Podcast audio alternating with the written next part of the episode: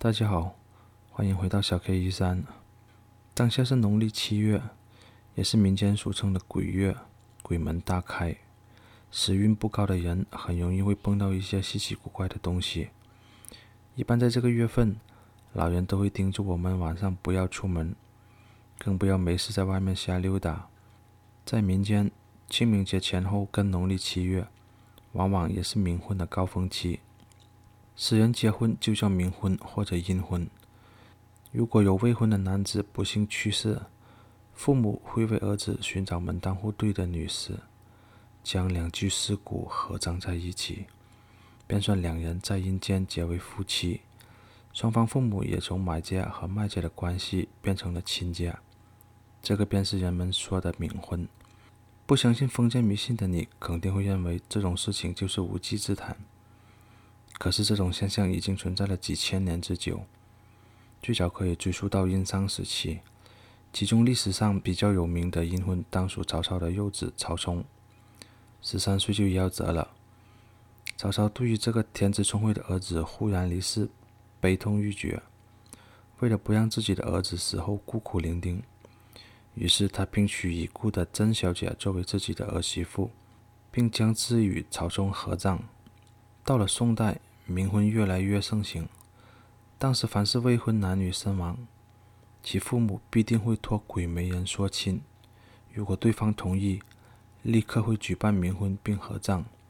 据清朝史料记载，当时冥婚最昌盛的地区当属山西，时至今日，冥婚在山西部分地区依然盛行。很多传统观念都认为，年纪轻轻就失去生命是非常不吉利的。如果不为他们掌门阴婚，他们的鬼魂就会出来作祟，使活人不得安宁。他们的父母千方百计地找一个年龄相仿的配偶与之合葬，不仅是为了他们的灵魂能够得以安宁，不至于做孤魂野鬼。同时，也是为了他们不来打扰活人，好能够安安稳稳的过日子。尽管男女双方生前不认识，但仍然讲究门当户对、父母之命、媒妁之言，而且礼金和嫁妆都不能少。不同的是，那些珠宝首饰、佣人大宅等等，都是纸扎的，而这些东西，女方并不是真要，而是在放定的当天晚上。要在女方的门口或坟头火化掉。举行冥婚时，有人会拿着双方牌位进行拜天地、拜父母等。经过这一系列的步骤后，男女双方便可并骨合葬。男孩的尸骨会被重新挖掘出来，为冥界男女双方牵桥搭线的媒人，用米和面将男孩尸骨的眼、耳、鼻、口塞满。根据习俗，若塞不满，对后代不好。之后，将男孩尸骨和女孩的遗体合葬在男方家祖坟中，这就意味着双方正式结为夫妻，而他们的父母此后也会以亲家相称。那么问题就是，尸体的来源就成了一个最关键的问题。为了获得新鲜的尸体，丧子的家庭一般会选择在医院蹲点，或者花钱打通医院内部的人，这样就可以提前得到将死之人的信息。只要听闻有年轻女孩病危，这些家庭就会从四面八方汇集过来哄抢。往往女孩还没咽气就被许配出去，具体的归属就这样尘埃落定。商定的人家就安心回去等待女孩去世的消息。由于女尸数量本来就不多，年轻的女尸数量就更少，无数双眼睛都在盯着医院，竞争太激烈，所以有人就想办法从地下交易中获得尸体。而这些黑市上的尸体，大部分是从扒别人的坟把尸体挖出来再倒卖。在一些地区，倒是非常的猖獗。谁家的姑娘去世，如果没有人看守，尸体一定会被盗走。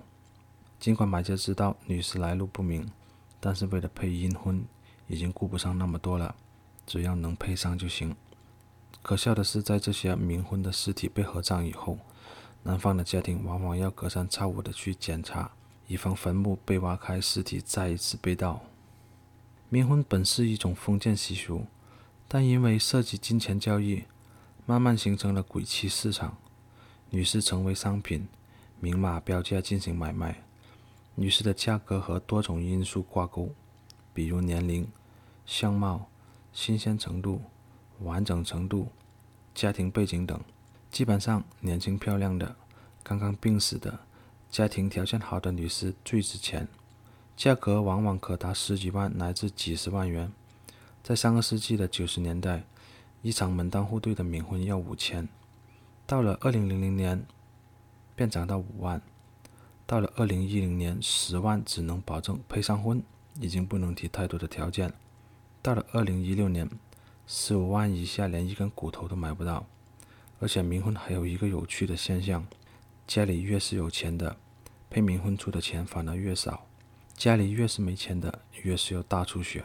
最后要告诫大家，如果你在路上看到有红包掉落在地上，最好不要贪图小便宜打开。因为红包里面可能会放的现金、纸钱、死者的头发或者指甲，这其实也是一种冥婚。捡到红包的男子要对他负责任，拒绝的话可能会招来厄运。